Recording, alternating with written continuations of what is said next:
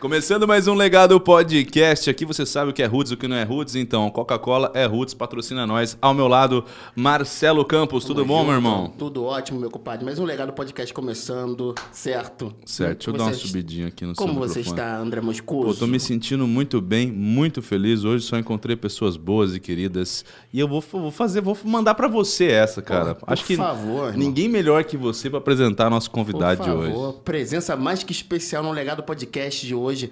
Meu irmão de vida, ponto de equilíbrio, Hélio Bentes. Fala com a gente. é. Tamo junto. Nossa. Pô, tamo aí no legado. Mó satisfação, família ponto. Certo? Pô, só irmandade. Seja bem-vindo, Hoje, irmão. hoje, hoje a nave vai decolar. Pode ter certeza. Muito legal ter você aqui. Muito obrigado por ter vindo pra cá. É, hoje vai ser legal, vocês devem ter muita história pra contar. Duas pessoas da mesma banda. Pra mim, a melhor e maior banda de reggae do Brasil que nós já vimos. Então é um prazer muito grande ter vocês aqui. Muita história pra contar, ainda mais eu que sou apaixonado pelo reggae, não conheço tanto, obviamente, como vocês, mas vou tirar algumas dúvidas e perguntar algumas coisas de bastidores. Inclusive sobre músicas aí, gravações, decongas, do caramba, que eu tenho muita, cu- muita curiosidade. Mas antes, agradecendo nossos patrocinadores Edifier, esses belos fones que nós estamos usando. E este belo fone agora, que o Marcelo dá de presente pro Elinho, é da Edifier também. agora, meu irmão, Oh, aquele presente merecido, trabalhar muita música. Não é, ainda não é Natal, não é Papai Noel, mas aí, ó, vermelhinho da cor do Papai Noel. Brigadão, brigadão. Valeu, obrigado de coração. Tava precisando. É, é Tava de- precisando mesmo, mesmo. Precisou? Veio, veio no melhor momento. Precisou? Edifier resolve. Deixar aqui. Acesse lojadefire.com.br para comprar esse belo fone, ou esse aqui que nós estamos usando também, certo? Patrocínio de Júnior Silveira, um dos melhores professores de inglês do Brasil. Eu falei agora um dos melhores, que eu sempre falo que ele é o melhor, mas aí vem gente e fala, ah, mas eu também sou professor, eu sou bom pra caramba. Então, é um dos melhores professores de inglês do Brasil. Acesse o link na descrição e aprenda a falar inglês online da sua casa, no conforto do seu sofá. Isso vai ampliar horizontes na sua vida, certo? Para apoiar o canal, apoia.c barra legado. Sir Hélio Bentes conosco aqui, um prazer imenso. Vamos começar o... minha. Tava, tava esperando já, falando, pô, tô doido pra ir lá, tava esperando esse momento, chegar a minha vez. Chegou e eu acho que nós teremos mais ainda, né? Muitos programas contigo. e ó, Eu já vou começar falando o seguinte, cara. Manda. Como vocês se conheceram? então, é pra eu falar? Por favor. Então, é, o que, que que acontece? Marcelo, eu e Marcelo, a gente é do mesmo bairro, Vila Isabel, né? Terra de Noel, berço do samba, Martinho da Vila e vários outros ícones. É, a gente se conheceu na infância, né? Porque a gente morava a, a dois, mora na verdade, né? A dois, quarteirões, um do outro.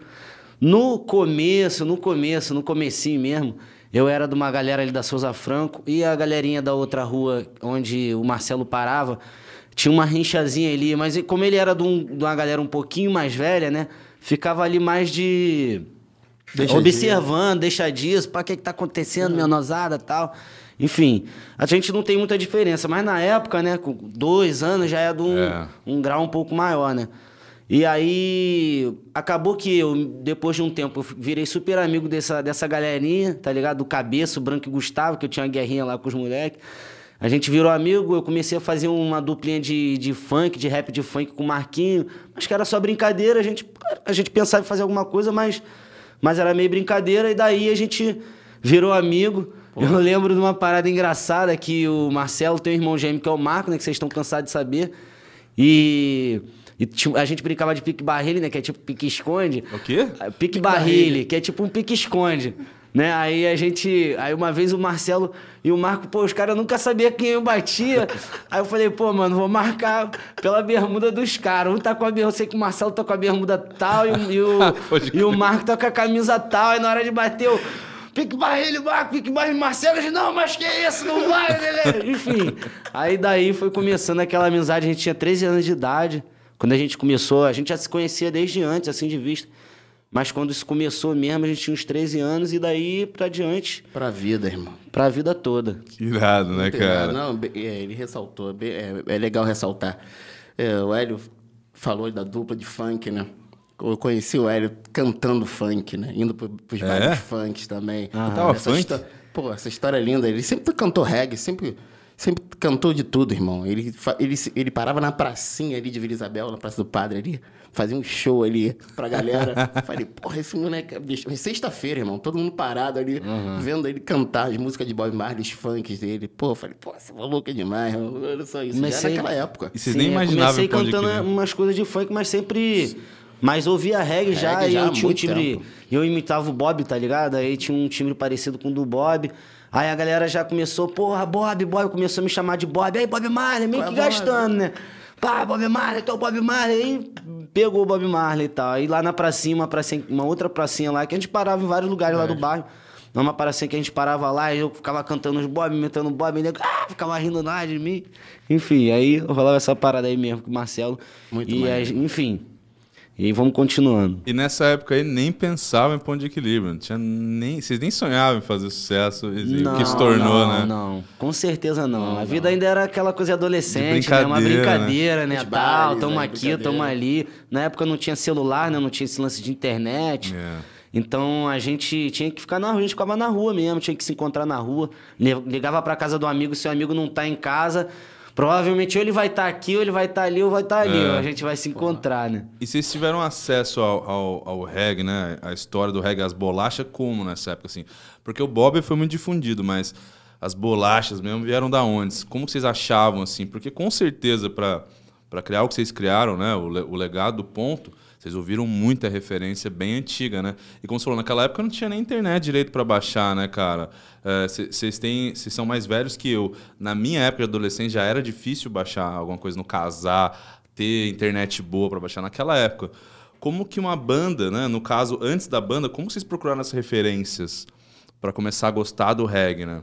É, o Marcelo, no caso, pela uma história que ele sempre conta, tal, que a gente não esquece, que ele fala que o pai dele já escutava umas paradas do Marley, já tinha uns vinil do Marley em casa, então talvez ele já tenha escutado uma pedra mais antiga antes de mim. Eu conheci o Bob Marley também quando eu tinha uns 13, 14 anos, fui na casa do amigo, ele falou, "Ah, tu conhece Bob Marley? Eu falei, ah, Bob Marley. Ele, não, é Bob Marley, pai, ele deveu o CDzinho pra casa, comecei a escutar, escutei uma, pai, daí eu comecei a escutar reggae. Eu, eu no caso eu, só fui escutar, conhecer o- esses reggae mais pesados, outros nomes do reggae e tal, através da galera da banda, né, do Pedro, do, do, do, do Márcio, do André, que eles começaram a. O Lucas também, Ridan, né? O Lucas Ridan. era. O Ridan, que eles faziam uma faziam coleção de reggae através de pessoas mais velhas que chegaram até ele e falaram: Ó, escuta isso aqui, que isso aqui é maneiro. E aí os moleques gostaram, curtiram o reggae. Ficava Não, aquela- mas- se apaixonaram, viraram amantes do Mas reggae. isso quando já era banda ou antes de formar a banda? Não, eu, no caso, Você. assim, só fui conhecer os outros reggaes roots. Tinha um programa de reggae na rádio, na Transamérica, Transa Reggae, não sei o que que rolava. Eu escutava o reggae, mas era aquele reggae, assim, radiofônico, entendeu? É. O reggae mais roots, que foi o que a gente foi influenciar mais a gente criar a banda e tal, é, eu conheci através da galera da banda. Quando eu conheci... O Marcelo eu conhecia há mais tempo. O Marcelo, o, o André, É. o Márcio. Então, o Marcelo há mais tempo ainda do que o André e o Márcio. Mas o resto da galera eu fui com- com- passar a conhecer depois do projeto tal, né, da banda. Ligou? E aí eles que me apresentaram, no Não, caso. e foi muito legal, cara. A galera que me apresentou. Que como, quando surgiu ali a internet, cara, a galera copiava os, os regs, assim, começou a ter acesso aos regs, a altas pedras, Trickle Brothers, altas pedras mesmo, Bob Marley, shows ao vivo. E ficava aquela troca ali, pesquisa diária. Influência de cantar, de tocar o gênero, porque, pô, pra estudar isso. Então- Só ouvindo. É legal que assim, pô, você tem, tem, um- tem uma veia do seu pai sinistra, né? Você tem outras influências, que os, os outros também. Quando vocês decidiram, primeiramente, formar o ponto de equilíbrio, né? Não, a gente vai fazer um reggae assim, desse jeito, dessa forma, porque vocês têm uma identidade muito forte, né, cara? O ponto tem uma identidade sonórica muito forte, né? Sim. Diz, é, é, foi uma miscelânea de referências do- dos integrantes. Mas quando vocês decidiram formar e ir para essa. formar também essa personalidade da banda, né? Como que foi essa formação? Ah, foi bem louco, cara. Foi, porra, foi aquela busca ali, foi como o Mário falou. Estava ali se conhecendo no bairro de Vila Isabel e visitando a casa um do outro, que era bem presencial a questão. Até o ponto, o André já estava guitarra, com o Márcio, com o professor dele, o Beto. Já tinha minhas referências de música em casa, o Hélio também já tinha as referências, até o ponto que encontrou todo mundo.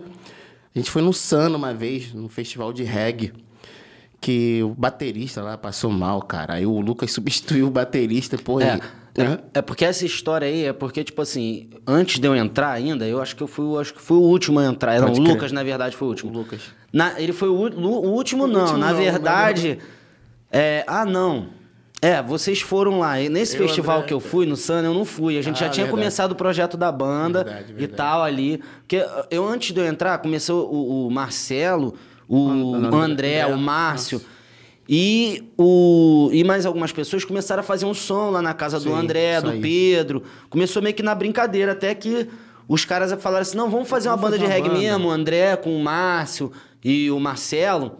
Né? Começaram a. Não, vamos fazer uma banda, aí vamos chamar não sei quem e tal, vamos chamar. Vamos procurar um baterista. Aí primeiro eu cheguei, aí ele falou assim: chama o Hélio, aí chamou o. E depois acharam o baterista, que foi dessa forma que o Marcelo pode continuar que, que contando. o. Lu- o Lucas tava tocando, tava tendo um show de reggae, cara. Isso no Sana, Caldeirão 22, inesquecível. O Sana era, pô, só Que pra- ano era isso, Era pra Marcelo? poucos ali. Cara, 99, por aí. 99, 99. 9899. 9899. E aí, pô, entrou o Lucas tocando muita bateria ali, tocando as músicas do Bob Marley. Gente, que isso, cara? O moleque entrou, substituiu, o maluco tava tocando e mandou bem. Pô, vamos lá fazer o convite. Aí veio o Lucas, junto com o Rodrigo Fontinelli, que era o percussionista que acompanhava ele também. E aí, cara, a gente sentou, vamos, vamos, vamos, vamos tocar, vamos fazer isso acontecer. E foi muito maneiro, irmão. Tá Aí, aí a gente começou, aí Começou, fizemos né? o primeiro ensaio em dezembro de, de, de 99. Dezembro de 99 a gente fez o primeiro ensaio. Eu já ia falar 2000, mas foi 90, 1999, né? Em dezembro de 1999, que é aí que marca o ponto do início da banda, tá ligado? Por isso que a gente sempre faz o aniversário em dezembro, porque foi o primeiro ensaio. Ensaio no estúdio, com bateria, baixo, mas o projeto já tinha começado desde o começo de. Desde o final de 98, na verdade. Tá, e o fatídico, né? O grande, eu acho isso sensacional, o nome Ponto de Equilíbrio. Esse brainstorm para decidir o nome. Como que foi isso? Pô, a gente precisa um nome, montamos uma banda, né? Fizemos o primeiro ensaio, e aí? Como é que vai ser? Qual o nome da banda? Como é que foi essa história? É, aí a galera tava nesse impasse de fazer o nome, de escolher o nome da banda e tal. Uma vez eu, che- eu lembro que eu, né, assim, da minha parte, cheguei uma vez pro André e falei assim. Ai, cara, acho que o nome da banda pode ser Os Baganas. Quase que, quase que ele me matou, mano. Ele olhou pra minha cara e falou, neguinho, tá maluco, os baganas é o cara. Porra, aí os bagulho o quê, rapaz? O bagulho é reggae, é sério, o bagulho é mensagem e tal. Aí, na, aí o Lucas Castrupe, que é o baterista, um dos principais integrantes da banda ali pelas composições dele serem muito fortes, ele teve um sonho, que ele tem esse lance com sonho, Lucas, né? Uma doideira. Ele, pô, sonhei com uma música, o cara sonhava com a música e chegava com a música pronta. Falei, Como é que tu consegue lembrar? Ele sonhou com o nome Ponto de Equilíbrio. Ele fala, ah, tem punho forte, tem steel pulse, que é um nome pá, então um nome composto, assim, ponto de equilíbrio, pá. Não tem muito a ver com roots, com É, Tafari, não tem nem. É, exatamente, é, não tinha nenhum nome desses, tipo Roots, Tafari e tal, que é mais clichê, né, do reggae, né? assim. Aí todo mundo gostou, é ponto de equilíbrio, legal, gostei, gostei, ficou ponto de equilíbrio. Cara, esse nome é sensacional, cara. Sim. Eu lembro que ele veio com um discurso também, tipo, a árvore sem raiz não fica de pé. Uma Ah, criança, é verdade, é. uma criança começa a aprender, pega o equilíbrio. Pô, ponto de equilíbrio, galera. Porra, na hora, ponto de Aham, equilíbrio, é. irmão. Na hora, É- é- sentiu a parada. Pode crer. parada de- Essa é uma frase também que é marcante na história de vocês, né? É, Uma o árvore Lucas sem já tinha já algumas É, músicas, não já, fica de já- pé. É, já isso. Isso já tinha visto, de- já tinha vindo desse discurso do Lucas lá no começo. O Lucas já fazia uma- parte de uma banda, né? Dreads. É, ele já tinha tido uma Dreads banda de reggae quando ele tinha 13 anos 13 de anos idade. de idade. E aí tem até uma música, Hipócritas, sabe? Sim, Hipócritas. sim. Hipócritas era dessa banda, que era Ah, o é. Paulo, que era o antigo vocalista que cantava. Eu tentei fazer bem parecido com ele, tá ligado? Porque, porque ele tem uma parada meio Gilberto Gil assim. Hipócritas, está sem minhas palavras. Aí eu falei, não, vou tentar. E eu já era fã, eu ouvia parada assim bem roots, que os moleques eram adolescentes. E eles já tinham tocado numa, numa rádio, iam participar de um festival Até com tal. Rastafari, né? Teco Rastafari, mas não rolou essa banda do Lucas antes, né? Que era Dreads Imortais Dreads o nome da Imortais. banda. Dreads o primo Imortais? dele também era da banda, Dreads Imortais. Aí não rolou. Aí depois ele já tinha essa certa experiência, né? De ter banda. Ele já tava procurando uma galera pra ter banda. E aí rolou essa, essa parada aí. E aí vocês fizeram o primeiro ensaio, criaram o nome e já de cara falando, pô, vamos fazer autoral. Vocês brincavam de fazer cover, vamos fazer show cover. com- Vocês foram direto para autoral? A ideia também era fazer um show cover, assim, do que vocês gostavam de ouvir.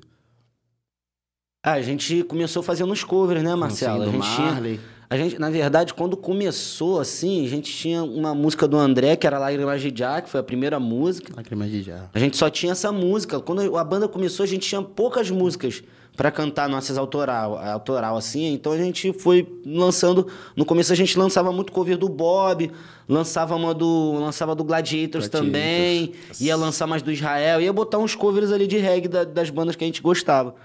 Aí com o tempo a gente falou: "Não, não, vamos fazer, vamos tentar ser autoral mesmo, que a gente tem esse potencial" e foi botando cada vez mais autoral na frente, entendeu? Isso, isso é irado, né, cara? Essa, essa questão do autoral, né? Porque tem muita banda boa, músicos excelentes, cara, que ficam só nessa parada de, de, de fazer cover, que é bacana também, acho legal pra caramba tocar cover, né? Mas você juntar uma galera e realmente ter essa criação, pega a letra de um, flow de outro e tal, é, é muito legal. E aí vocês foram fazer o quê? Pô, temos que fazer a primeira demo, o primeiro álbum, certo? Vocês pensaram isso, né? Pra lançar alguma coisa. É, como que foi esse processo? Quais músicas que saíram na, na primeira levada ali? Como é que foi a primeira levada de músicas do ponto?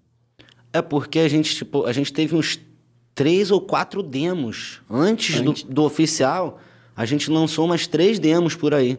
A primeira, a primeira mesmo eu não lembro.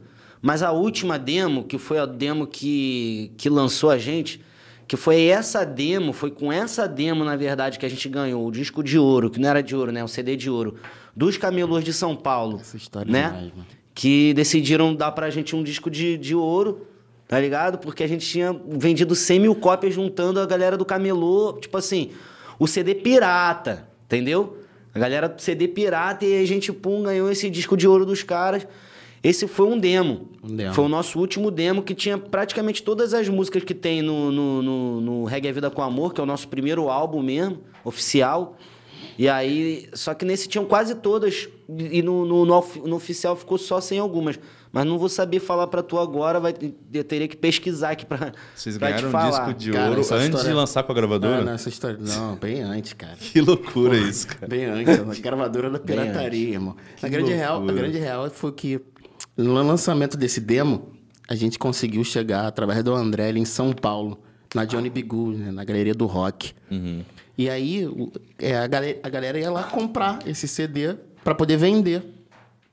E, e rolava pirateia, pirata, ninguém, É, quem prensava era o, era o Johnny. era o Johnny. Era o Johnny começou prensava. a rolar a venda em São Paulo, assim, porra, cabuloso, ninguém, porra, vendendo tudo que é lugar. A gente passava pra almoçar, né? Assim, É, no hotel, assim. isso. Chegou no hotel nacional ali. Época, porra, aí, cara, tá tocando tudo que é lugar, não sei o quê, do camelô parar, não sei o quê. Cara, até o dia que chegou esse CD de ouro do camelô, cara. Da galera do camelô. E eles tiveram essa iniciativa de uma É, eles tiveram essa iniciativa. Foi irado, A galera cara. se amarrava, a galera começou a ficar viciada na música também, né? Na mensagem e tal. E que era uma fonte de renda ali no momento. E Era uma fonte de tinham- renda. Os caras tinham realmente essa- esse controle do que, que tava saindo, irmão. É, e aí o Johnny, né? Assim, o Johnny, o quem era o, o Johnny? O Johnny foi um dos principais. A Johnny B. Good foi uma das principais lojas de reggae, né? É até hoje de São Paulo e do Brasil.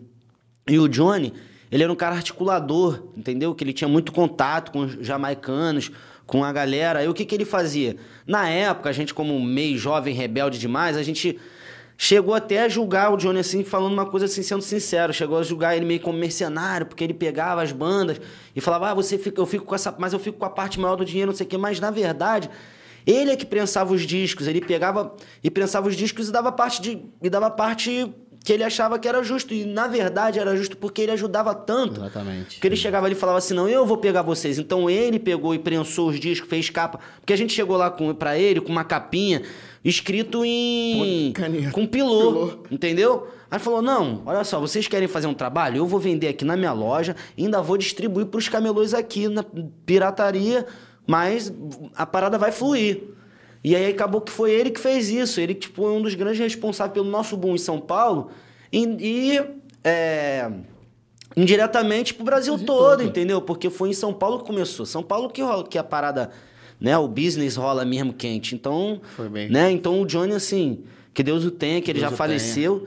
E então o, o, o Johnny ele foi um grande responsável percursor da música reggae no Brasil, do movimento reggae, que depois deu uma enfraquecida, mas nessa época era muito forte o movimento lá em São Paulo, tá ligado? Caramba, que irada história. É, visão do cara também, né? Total. É, visão Sim. total do cara. E foi o que você falou, né? Na, na hora você pensa também, pô, o cara tá pegando esse mesmo trabalho que ele teve Sim. e ajudou muito ponto isso, né? Muito, mano. Muito mesmo. Muito, muito. E aí estourou ali em São Paulo. Vocês ganharam esse, esse disco. Deve ter sido uma sensação maravilhosa, Não, né? estourou, cara. Essa, essa apresentação foi na antiga Casa Expresso Brasil, né?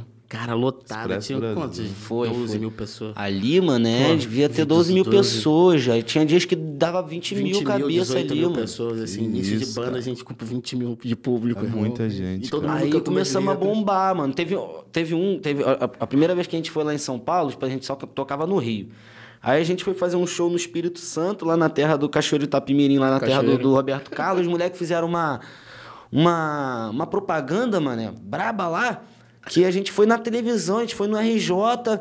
E aí os moleques botaram uma propaganda, pegaram uma imagem. Pegaram uma imagem do, da galera da, da galera no Tipo numa badada da Bahia. na né? Badada da Bahia, lá, ah, ponto de equilíbrio, sensação no Rio de Janeiro. Aí chegamos lá, tinha 3 mil cabeças no nosso show, só que a gente tocava no máximo pra 100 cabeças nessa época, tá ligado? Não tinha saído. Aí foi a primeira vez, caralho, 3 mil cabeças, aquilo foi um sonho Um que passou sonho. durante um tempo. Aí o Rodrigo e o, e o André foram lá em São Paulo, mostraram pro Johnny e tal, a parada começou a tocar na rádio, a galera começou a Exatamente. pedir. A gente foi em São Paulo, a gente tinha ido em São Paulo uma vez antes, a galera ficou até de costas. Aí a gente foi tocar um, um show lá no, no Espaço das Américas. Que tinha parte de dentro e parte de fora. Na parte de dentro, quem tocou foi o Tribo de de que tava Já. fazendo o maior sucesso na época, isso era 2002, por aí, 2003. E a gente tocou lá no lado de fora e tinha mil cabeças cantando o nosso CD de cabo a rabo. Entendeu? Começou com coisa feia, e depois os caras foram botando todas as músicas do CD e nem começou a comprar o CD, que foi esse boom que eu te falei. Aí quando a gente chegou lá, tinha mil cabeças, que aí foi, foi o dia que a gente falou: caraca, mano, agora a gente vai fazer sucesso nessa porra. Pode crer. Que isso. Foi isso mesmo, mano. Agora, pô, agora. Agora vai. Agora vai, entendeu? E aí até me perdi aqui no raciocínio onde é que a gente tava, mas enfim. É isso, é isso. Mas- Mas... Tem tipo, tantas histórias, cara. Tantas histórias. Porra, aquele show, o primeiro show, pô, a gente não tocava. Era boca a boca, divulgação de boca a boca e, e panfletinho, É, irmão. verdade. Aí, porra, teve um show muito interessante que foi na Casa Amarela, em Botafogo, cara. Esse foi o Porra, primeiro, esse foi o nosso primeiro show, Nosso é, esse o primeiro nosso show, primeiro aí show. aquele divulgação, aquele boca a boca pros amigos e tal. Quando chegou lá, meu irmão. Porra, eu lembro legal, cara. Porra, palco assim tal, pô, os amigos, assim, muita gente, cara. Não, no início tava vazio, né? Tava meio vazio. Chegou a Foi, banda, foi. tava vazio, a gente assim, porra, vai vazio, dar vai ninguém, dar né, ninguém tal. e tal. Tinha um segundo andar, lembro legal. Porra, ele abriu a janela, assim, eu lembro quando abriu a janela, assim, que eu olhei pra baixo, assim, com a galera da, da banda, assim, tinha uma fila gigantesca. Só que era o seguinte, irmão, do lado dessa, dessa casa amarela tinha um batalhão da PM, Foi, sacou? foi.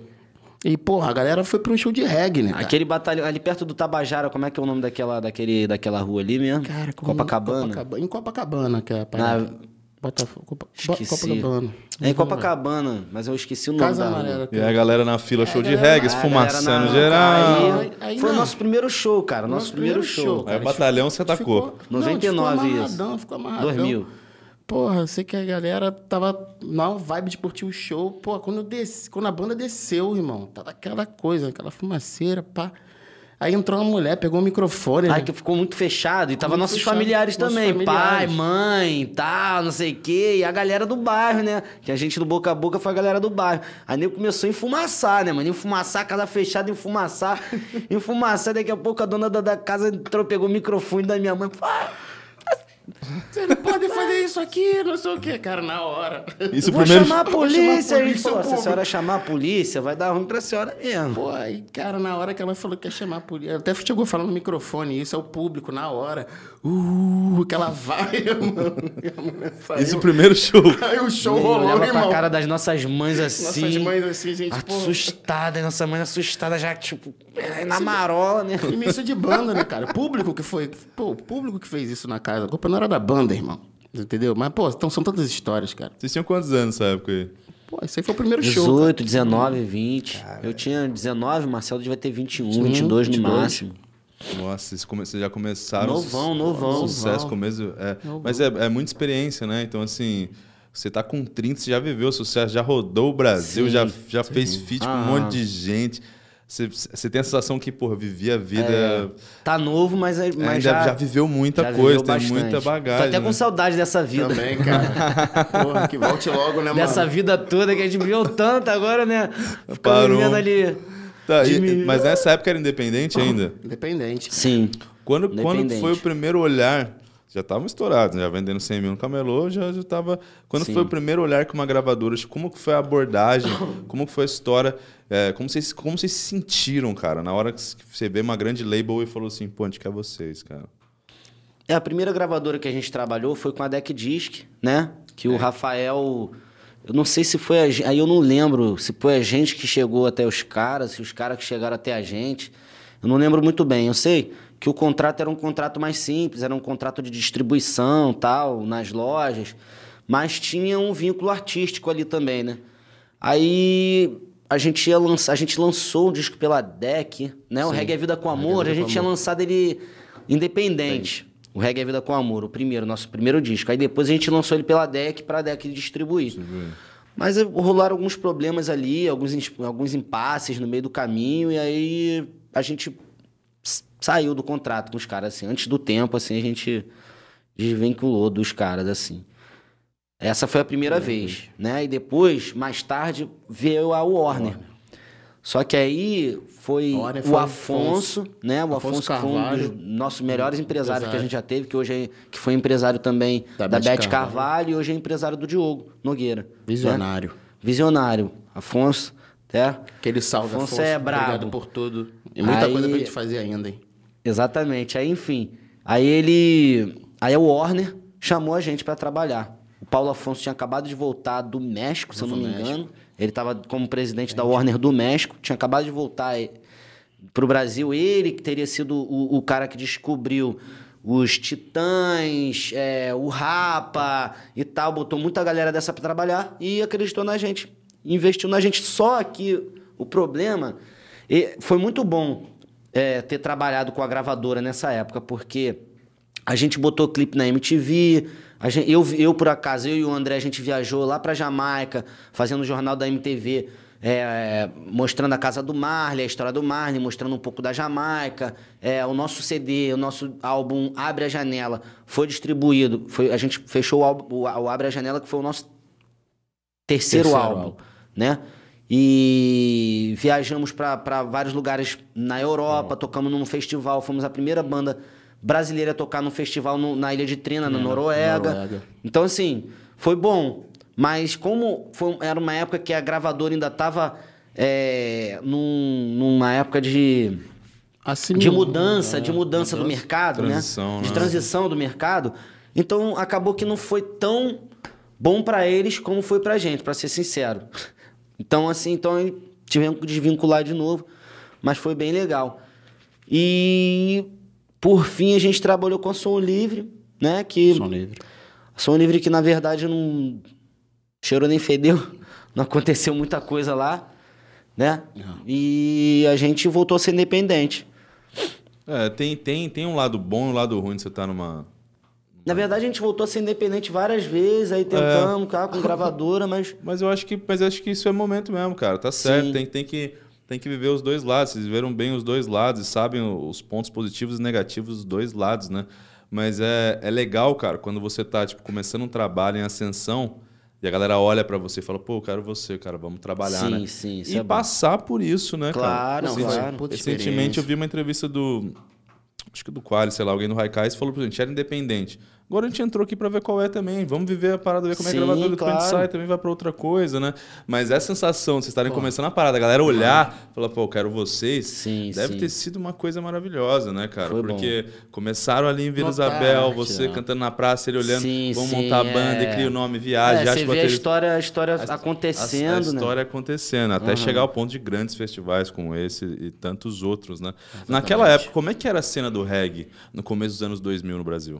É, então, é, eu- até o que que acontece? A gente também, completando um pouco esse trabalho, esse, essa, o que você falou antes, o ponto de equilíbrio, a gente era, era uma, acho que foi uma da- das bandas mais raiz assim que, que apareceu e bom, sabe? Tipo assim, aquela parada bem roots mesmo, eu entrava no palco e pá, balançava os dreads, virava o olho, pá. Então tinha muita gente que se assustava até um pouco, entendeu? Tipo assim, era muito, muita rotidão. A gente fazia umas paradas no palco muito doida tal. Então tinha muita gente que, às vezes amigo mesmo, que hoje em dia chega, pô, tal. Mas tinha muita gente que falava, pô, vocês acham que vão chegar em algum lugar com isso, é. tal. Era difícil, sempre foi um pouco difícil, assim. Até para entrar na rádio mesmo, já tinha aquela, um preconceito da galera da rádio, tipo assim, é, assim, estereótipo, né? Tipo, ah, mas é aquela banda ponto de equilíbrio, que é aquele cara que canta com aquela voz assim, pá, e tal. Às vezes a gente até tava com uma música no potencial que poderia dar um retorno pros caras também, mas tinha aquele certo. Preconceito. Aquele ah. preconceito, entendeu? Aí voltando à pergunta que tu fez agora, a cena do, do reggae, do reggae. No, no, no, ano 2000, aqui no Brasil, é, tinha a banda o Cidade Negra, o Nat Roots começando ainda. Nativos, Tribo né? de Que eram nativos ainda. Era nativos ainda. O Tribo de Jah, que nessa época, aí no ano 2000, ainda não, não tinha muita visibilidade. Só a, quem conhecia, tinha visibilidade pela galera do reggae. A galera do reggae gostava muito de Tribo de Jah, tanto que a gente Sim. ouvia Tribo de Jah lá na casa do André e tal. E, e CDs comprados em banca, Entendeu? Tinha né? essa cena, exatamente. Tinha essa cena, tinha o Edson Gomes, Gomes, que fazia sucesso, mas era aquela coisa underground, tá ligado? Mas rolava. Sim. Rolava a cena já, assim como rola hoje. Mas vocês acham que, que vocês entraram numa lacuna que precisava alguma banda roots? Tipo, porque o Nath já veio numa pegada mais pop, eu adoro Nath Roots, mas numa pegada mais, mais roots. É, o Cidade Negra. O Cidade Negra, né, dispensa comentários, todo mundo sabe qual estilo que é e como é. Sim. Não tinha outra coisa. Assim, eu, eu cresci, é, a minha adolescência, toquei muito som de vocês. Assim. Sim. Eu tocava muito em roda com os amigos, todo hum. mundo curtia. Eu sou de São José dos Campos. Sim, Falei pro Marcelo sim. já, o show no, no, no Tênis Clube em 2004 foi assim, lotado de gente, todo mundo gostava na cidade, era bombado lá, assim, todo mundo sim. sabia. Então, é, não tinha outra banda roots. E a gente queria essa parada adolescente, um é, era uma coisa legal pra gente, que a gente vê nos DVDs da, do Bob, enfim, de Israel. E vocês preencheram essa lacuna, vamos dizer, pra gente, né? Eu, no caso, que era o público. Então, assim, Sim. assim, a banda brasileira de regra. A gente curtia muito claro. Antiroots também, mas o ponto era, mano, era o ponto. Rolava essa. Vocês acham que isso foi um fator também de expandir tanto? Ao, ao mesmo tempo que a rádio podia olhar, o mainstream podia olhar e falar assim, pô, isso é muito roots mas a galera tava carente de um, de um reggae roots no Brasil. Sim, rolava essa lacuna para ser preenchida, tá ligado? Já rolava um reggae mais roots, né, no lado da resistência, da letra, que era lá no Nordeste. Que por aqui era o Tribo de Já. Maranhão é sinistro no reggae. O né? Cidade Negra, quando lá no começo, quando era o Ras Bernardo, já rolava um, um reggae Pode roots. A lacuna para ser preenchida, acho que talvez era mais daquele na, da Cidade Negra quando rolou aquele do Ei, ei, Estamos aí pro que deram, que era com Raz, uhum. né? E depois, só as bandas que tinham era a Cidade... Era, depois foi Cidade Negra, só que um pouco mais pop e tal. E as bandas do Nordeste, que era a Tribo de Já, que era Edson Gomes, que, para quem é regueiro, regueiro, regueiro, regueiro mesmo, achava brabo. Só que tinha aquela linguagem no, é, bem é, nordestina, assim, regional. assim, regional, entendeu? Da música baiana, da música nordestina. E você sabe como é que o povo é, tem um certo preconceito é. também com a parada e sentir aquilo já não. E o ponto de equilíbrio, a gente veio com aquele reggae mais tradicional mesmo, mais bem parecido com o da Jamaica mesmo, que é o tchac, tom, é. tchac, tchac, mais parecido com Bob Marley, que é o que a galera tem mais costume de ouvir. Então a gente preencheu essa lacuna de ser um reggae brasileiro, mas trazendo aquela bagagem jamaicana, Jamaica. assim, do reggae roots As bem forte, né? entendeu? A influência, assim, bem, bem forte mesmo, se ligou? Acho que foi essa lacuna que a gente preencheu que talvez tenha dado esse boom que você falou aí, que a galera tava, né, independente de não tocar na rádio nem na televisão, como o próprio Edson diz, né? Então a gente realmente foi, a gente foi preenchendo essa lacuna aí, por isso que rolou esse boom. Nossa, lá tinha, era um boom. Não, cara. tinha, tinha é, a questão do encontro, né? De estar ali presente quanto banda e amigos. Então a gente viajava junto, Uh, tava sempre junto fazendo música em momentos fora assim, isso aqui é para trabalho. Não, não era trabalho, era uma viagem pro Sana, onde eu lava várias composições assim, com outra forma, com outra energia, com verdade. E, uhum. e, e, também rolou essa questão de tipo, porra, irmão, chegou aquela entrega no palco ali, a gente aprendeu a fazer música estudando sim, mas mais fazendo show em palco. Claro, claro, então, claro, exatamente. Que é o que rolava antigamente Foi. com as grandes bandas, os grandes movimentos, sacou, cara? Isso a gente tá falando de 99. É. Pô, chegava aquela banda ali com aquele estudo de pesquisas, né? O Lucas pesquisava ali o que era a parada do Rastafari, o outro trazia música, o outro trazia uma timbragem de voz O outro trazia o, estudo da percussão junto com a bateria e baixo. Cara, a gente tava ali estudando aquilo que a gente queria levar realmente pro público. Sim, e junto, E junto, crescendo junto. Crescendo junto. Então, cara, esse, Família, esse foi o grande diferencial real, mano. E aí chegou Uhum. o Hélio, que eu já falei isso em outro programa e falo aqui agora na presença dele, e sempre falo. É um dos que eu mais. que eu, eu, eu sou fã da performance e da forma que canta. Tem assinatura própria e o ponto Ah. de equilíbrio tem a sorte de ter esse vocalista de frontman, irmão. Isso é real. É importante para toda banda ter um frontman. Sim. Sabe? Tem pessoas afinadas que cantam bem, que estão com postura, bem vestido, enfim. A gente tem tudo isso, mas tem também a pessoa que representa e está interpretando daquela forma de entrega. Isso eu vejo quando eu me tiro e vejo de Não, fora. é, o Hélio do- do- domina o palco. Então é, ninguém, é, é né? real. Isso, e, e essa, isso é o, di- o diferencial e pelas mensagens também que a gente chegou Sim. É. abrangendo e, e- e- é, preenchendo a lacuna do mercado que nenhuma banda ali tinha esse, Uhum. esse diferencial. Verdade. um conjunto de coisas, né? Mas eu concordo com isso, cara. Essa questão da, da, da performance palco. Tem que ter um frontman que domina. Tava, eu comentei no outro programa sobre o filme do Chorão que eu assisti, adorei. E todo mundo falando sobre isso. Chorão, o cara dominava o palco. Pô, a Chorão, um disso. exemplo máximo, brabo demais. Tem aí, tem muitos frontmen que são muito brabos, né? Que é o Chorão, Marcelo Falcão, o próprio Marcelo D2, Benegão, a galera do Planet Ramp ali. Se a gente for botar aqui, mas é, no Brasil tem muito essa parada do, do- da, da, de- da galera se conter e tal, pá. Então, quando você chega lá e, ah, bota pra frente, como eu falei lá no quebrar. começo, eu chegava e, e ficava virando o olho, tá? E Pô, tinha muita quebrar. gente que se assustava, mas tinha muita gente que falava, porra, isso aí é diferenciado mesmo, essa banda aí. Pô, eu, eu imito direto aqui, cara. Falei. Ele, ele, ele tira altas, cara. Não- Direto eu pego o violão. Um dia lá. E mexo assim. Faço uns... o Marcelo Pô, é referência, referência pra muita gente, cara. Maneiro, E ter, maneiro. ter esse frontman é muito bom. Eu tava até falando com, com, com o Nissin, cara. O Chino é um cara que domina o palco, cara. O Magrinho no palco também é, É, outro. domina ele é palco. brabo, ele é brabo, E ele é um é cara que se preocupa. Ele fala, veja as referências dos grandes é, cara. dominadores de palco ali. Tem que ter, né, cara? ter. Claro, claro, E claro. eu, quanto banda, cara, quando eu comecei a chegar assim nos grandes festivais, assim, com ponto, a gente ali, porra, da- do nosso encontro, assim, do antes do show, né? Da, da nossa reza, da nossa concentração, pô, quando a gente solta assim, cada um olha pra si e fala: Eu tenho aquele ali do meu lado do meu time, aquele ali é o zagueiro que vai fazer, aquele ali é o atacante, aquele ali, entendeu? E a gente tem essa né? confiança. Aham. E a gente conseguiu dominar isso, cara. A gente conseguiu dominar o, o mercado tocando reggae, ponto de equilíbrio com essa força, sim. A galera curtiu. Foi isso, foi essa verdade. Vou te falar uma parada muito Verdade. séria pra vocês, cara. De verdade mesmo. Não me levem a mal. Nunca fiz isso em nenhum programa. Normalmente eu seguro. Eu quero tanto ir no banheiro, cara. Você não, você não, você não segura uma pergunta aí que eu vou ali. Posso ir, gente? Pode ir. Claro, pô. Rapidinho. Com vontade, vai lá. Com vontade. Tá, tá apertado. Excepcionalmente, amigo. excepcionalmente. Essa- Amigo tá apertado. Mas é isso, né, mano? Pô, muito bacana tua presença aqui, irmão. Pô, tô muito feliz, sabe? Saudade também, porque a gente tava sempre em estrada. Com certeza, mano. E, pô, tô acompanhando tudo que você tem feito e fazendo, né, irmão? Eu vou até chegar, pô, o André foi no banheiro, eu vou tomar liberdade de tomar, fazer essa pergunta. Irmão, seus projetos, o que que vem por aí? O que que você acabou de lançar? Fala pra gente, irmão, por favor.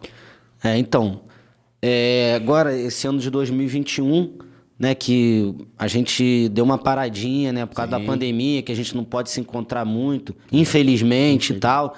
E estamos num processo de gravação de disco, mas aí, como a gente tem que ir pro estúdio e tal, então a gente. O processo ficou mais lento, a gente né, decidiu que esse ano de 2021 a galera ia cuidar dos seus projetos pessoais, depois de 20 anos, né, fazendo som na banda, como a gente está falando aqui, com muito prazer, com muito carinho, sempre com muita vontade, com muito gosto. Mas aí esse ano é, já tinha muito tempo já que eu queria fazer um, um trabalho solo meu, mas esba- esbarrava um pouco ali com a banda. Aí lancei, tô lançando agora. Acabei de lançar esse mês, né, mesmo. Na verdade, mês passado, lancei minha primeira música solo, né, minha primeira música junto com um clipe, é, que se chama Pra Minha Gente, que começou na brincadeira, numa, numa inspiração tal da música, é, que eu tive uma inspiração de uma música gringa que ficou ali na minha cabeça, transformei o refrão para português. E aí o Fernando Costa, que já trabalha com a gente no lado do stream, falou: pô, cara, você não tá afim de fazer um trabalho solo? Se você quiser, eu invisto aqui, mas na frente você me paga tal. E aí ele né, me fez esse empréstimo, que também sem verba Sim. não dá para fazer nada. Fundamental. E com o mínimo ali, chamei o PH, né? Chamei o. Quer dizer, primeiro produzi. Deixa eu ir por parte que sou meio desorganizado nessas paradas. Primeiro eu chamei o, o, o Já, que já trabalha com a gente. O Já é nosso técnico de PA. Bless né? Studio. Do Blessed Studio.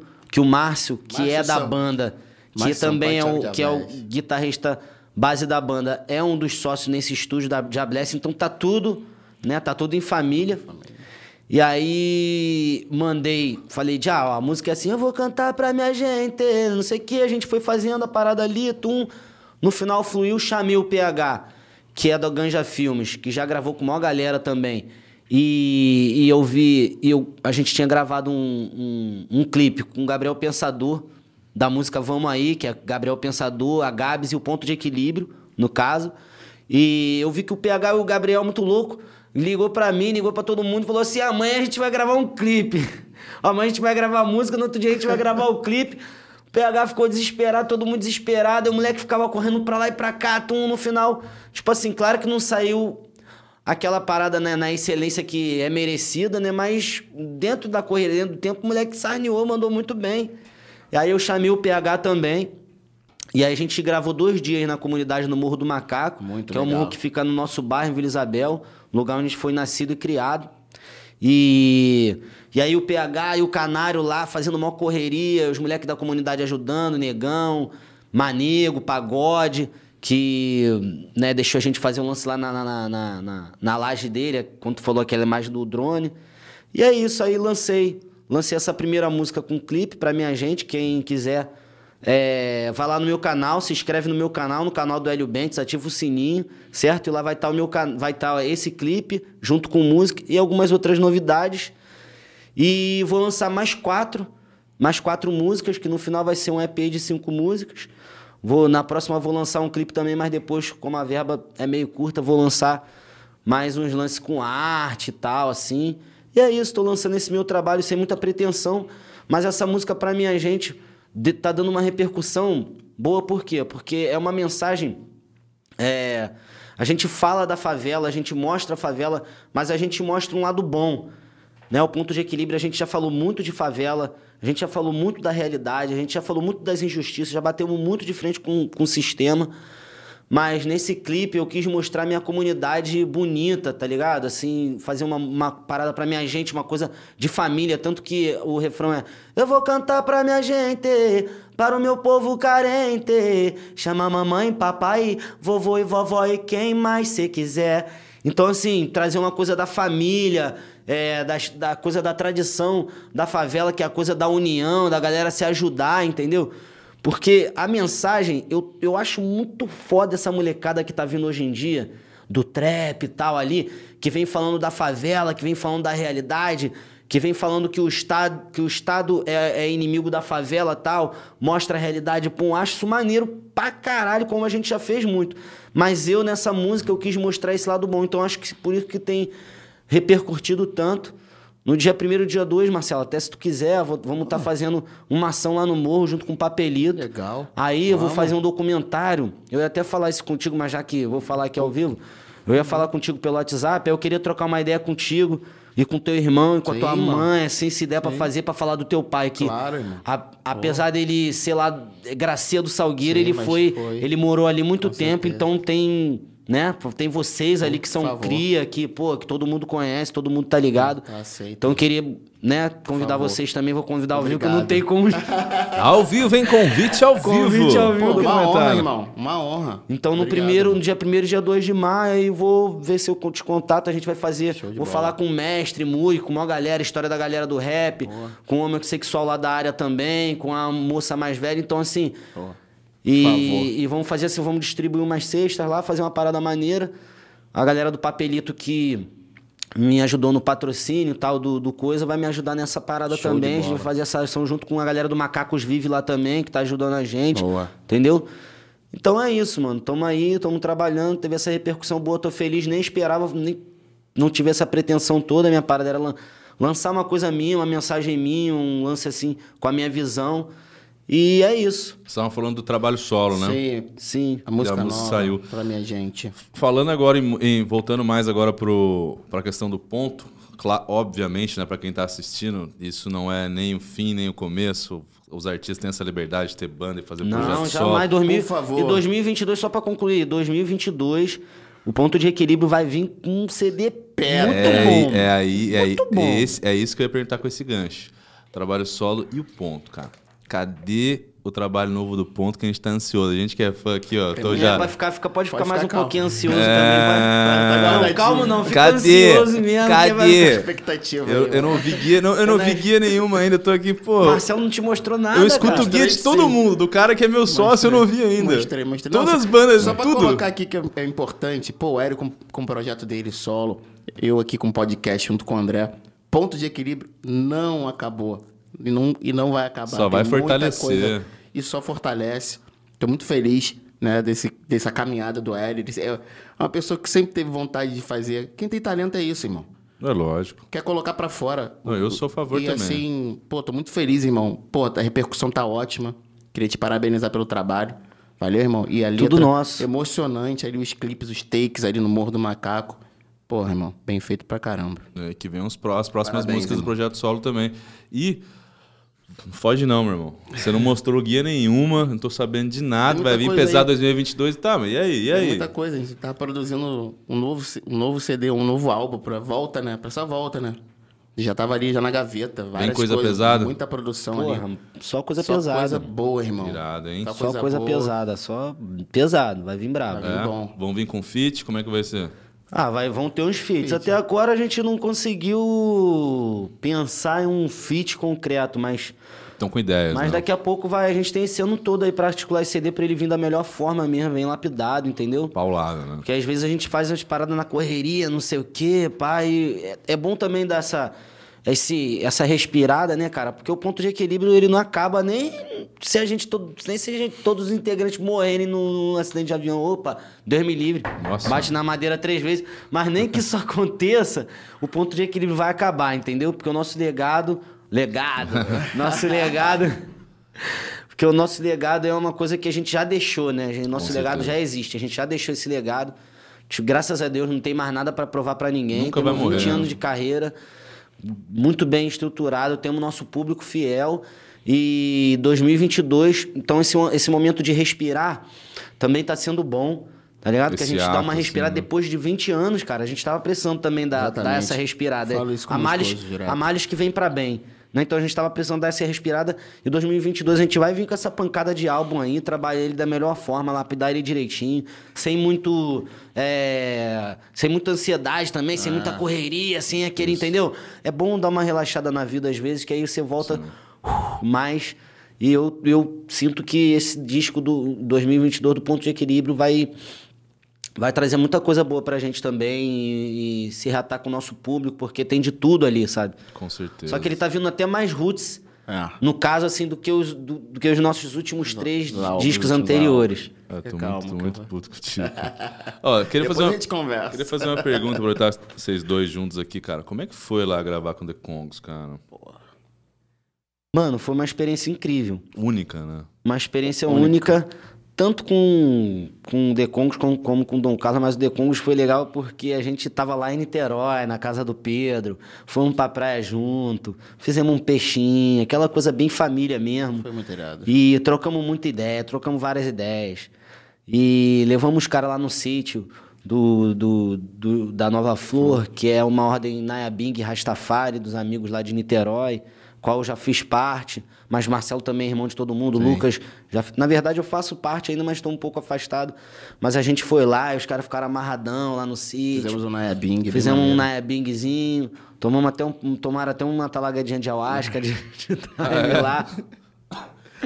Como, como que foi assim? Vocês- Vocês criaram a música e, co- como que chegou nessa conexão a ponto de fazer a música? A, a minha pira é de saber essa, essa, essa parada, sabe? Vocês criaram a música, chamaram, chamaram eles, ou vocês criaram já pra chamar? É, como, como foi essa união? Essa composição, Novo Dia, do Ponto de Equilíbrio, acho que ela é uma das composições mais importantes do, do ponto de equilíbrio, que acho que ela é uma das mais repostadas, que a galera, tipo assim, que ela traz uma esperança, né? Um novo dia tal. Acho que tudo que a gente quer é, é acordar um dia e tudo tá tudo, tudo tranquilo, tudo da melhor forma. Ou seja, a gente viveu numa selva de alegria, né? Porque em que o mundo vai se transformando, a gente, a raça humana, a gente vai caindo no buraco. Esse novo dia ele assim, ele é quase impossível, mas a gente não pode perder a, a, esperança. Então essa música é uma das principais músicas, que ela foi composta pelo Lucas. Lucas Castrup. Né? O Lucas que compôs ela. E essa música eu já era doido para fazer ela. Eu falava, Lucas, a gente tem que botar essa música. Eu me amarro em cantar essa música, mano. Eu canto essa música. Eu sinto uma parada muito boa. Essa música ela tem uma força mesmo tem. que é. Surreal. Que é né? surreal, tá ligado? Então, aí a gente fez a música e ela parecia muito com, com The Congos. Agora, Marcelo, tu lembra como é que foi o contato e tal? Não, a questão. É, vamos chamar o The Congos, né? Uhum. O contato exatamente assim, eu não lembro, cara. Não sei se foi o Rafael do, do, do Não sei quem foi que fez pelo Lucas. Não, não sei, não, não vou lembrar agora. Não vou lembrar agora.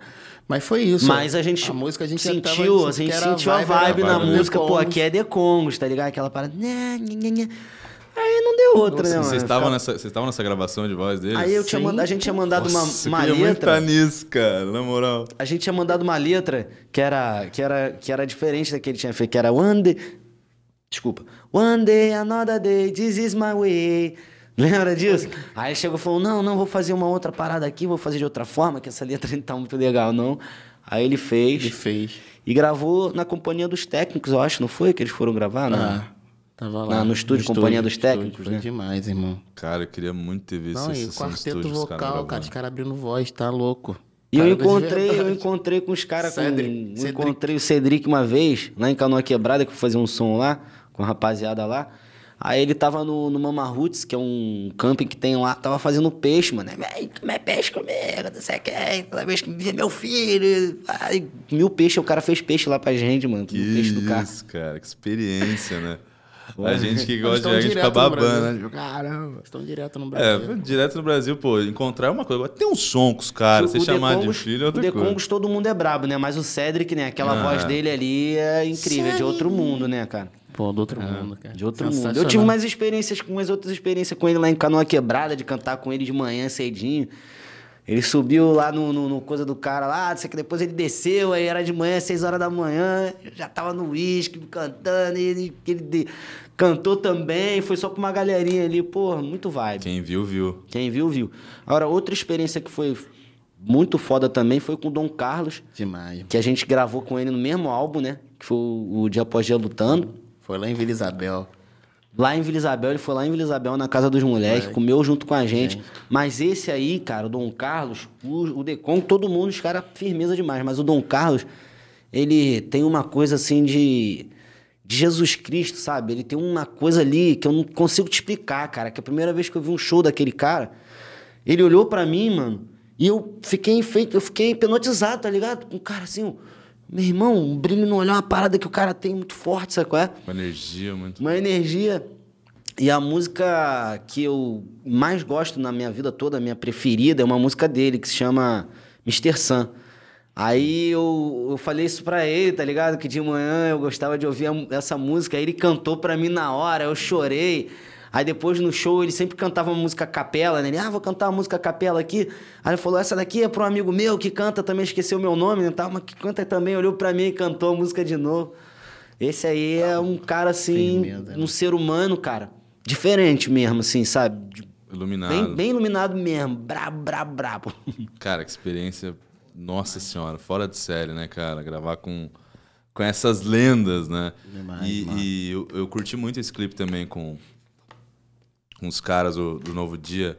O clipe traz uma paz também, sabe? Assim, di, direto, quando eu não tô legal, eu mando pro Marcelo. Eu, eu ponho, assim, umas músicas e escuto. É, algumas de reggae que eu gosto. O reggae me tranquiliza muito, cara. sou um cara muito uhum. efusivo, e aí eu ponho um reggae para dar uma relaxada e sempre com uma mensagem boa. E isso para mim tipo, é um canto de esperança também, né, cara? Você pensar, você pode estar mal hoje, amanhã tem um novo dia também, né? Claro. Você claro. vai acordar, Sim. você vai pensar. Mais uma chance. Né? E, cara, no mundo de hoje tem que ser muito essa parada de.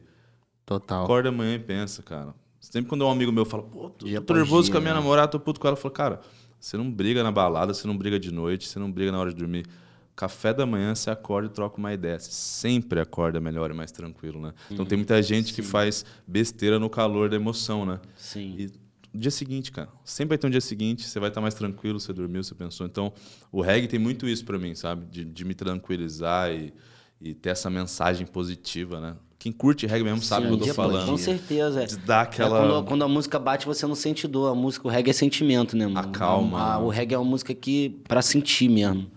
Você sente a vibração e a energia da parada. Eu É. gosto muito de reggae, cara. É Uhum. uma- Sempre gostei bastante, assim. Então, é legal ter vocês aqui. É um prazer, uma satisfação enorme conversar com vocês. E vocês me influenciaram muito, influenciaram uma geração inteira. Então, saibam disso.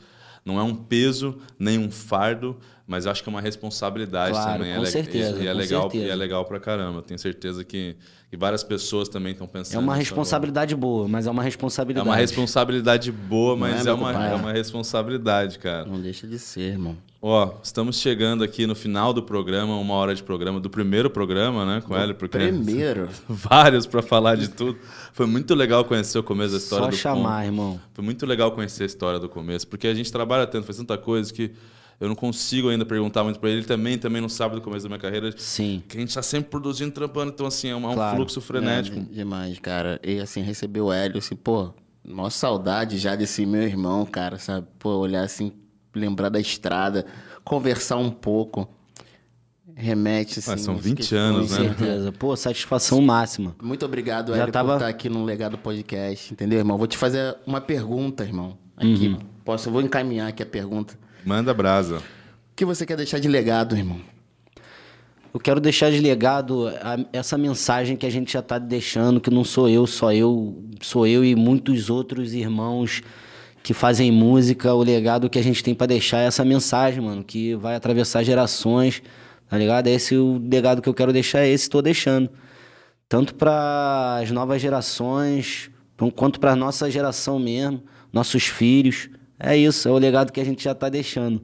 É isso aqui, esse momento, isso aqui, é- essas coisas que a gente falou hoje, que vai ecoar pro, pro universo para sempre, né?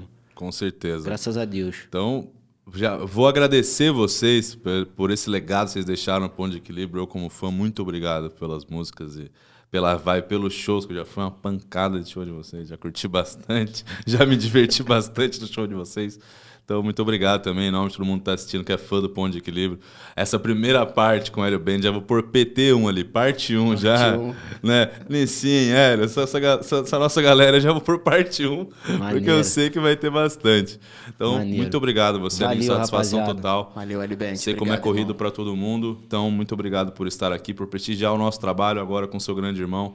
É, espero que a gente forme uma família muito grande e que nós façamos muita coisa aí. É, posteriormente, irmão. programa, música, arte, churrasco que tiver para fazer. É a gente isso, vai também estou muito feliz, muito feliz. Obrigado por me tirar de casa nessa sexta-feira para trocar essa ideia aqui. Tá, porra, com meu irmão, sabe que tipo assim, aqui tá a rasgação de seda porque Não, mas é assim, real, mesmo. irmão. a gente é família, a gente, pô, tá meio que sem se ver, tá sem trabalhar e tal. Mas tô muito feliz, até porque pelo Marcelo tá nesse projeto também, entendeu? Tô muito feliz, muito feliz mesmo por isso estar acontecendo. É, essa tarde de hoje que eu vim aqui, saí de casa, vim aqui para trocar essa ideia que é, quando a gente fala, né? Quando a gente fala sobre a nossa história, quando a gente lembra, né? Isso traz uma coisa muito boa pra gente, tá ligado, mano? Sentimento bom, né? E poder estar falando disso com outro irmão, que assim, eu tô na, tô na minha casa, né? Enfim, então assim, aqui eu fico mais à vontade de falar num lugar desse. Então, obrigado de coração.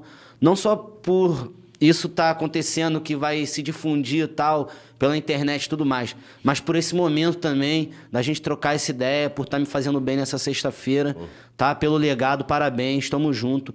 Tenho visto, porra, sempre que eu posso eu vejo só ideia maneira, só rapaziada maneira, risada, coisa séria. Obrigado, continuem, tamo junto. A Mano. casa é a sua, casa é sua, irmão. assim como é a casa do Ponto de Equilíbrio também. E a casa de todos que assistem, gostam de um bom papo e respeitam as opiniões, né? E as divergências, certo? Muito obrigado, Edfire, loja edfire.com.br. Júnior Silveira, o melhor, um dos melhores, para mim, o melhor professor de inglês do Brasil. E se quiser apoiar o canal, apoia.c barra legado. Partindo nessa, valeu e até a próxima. Maneiro. Maneiro.